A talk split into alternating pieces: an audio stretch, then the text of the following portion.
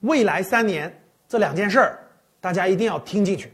我建议大家点赞收藏。第一件事儿啊，未来三年，各位，如果你买房子不是刚需，那我建议你还是不要再买房子了。道理很简单啊，我在很多视频当中已经把这道理反复的讲过了。我这里简单说四个原因啊。第一个，大家都知道，二十年房地产的蓬勃发展，现在拐点到来了啊，未来是。大部分城市都是喋喋不休的啊，有可能十年甚至二十年。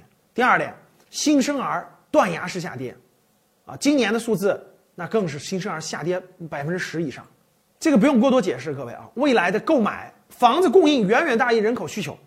第三，城市化进程现在城市化率已经超过百分之六十五了，西方的城市化率最高也就到百分之七十五差不多了。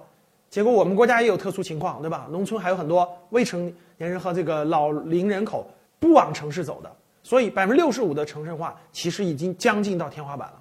第四个就是房产税未来的推出，所以这些因素其实都注定了各位，除非你是刚需房，要不然不要买房。第二件大事儿，最好是囤好现金，现金为王。为什么呢？大家都知道，从二零二一年下半年开始，全球通胀。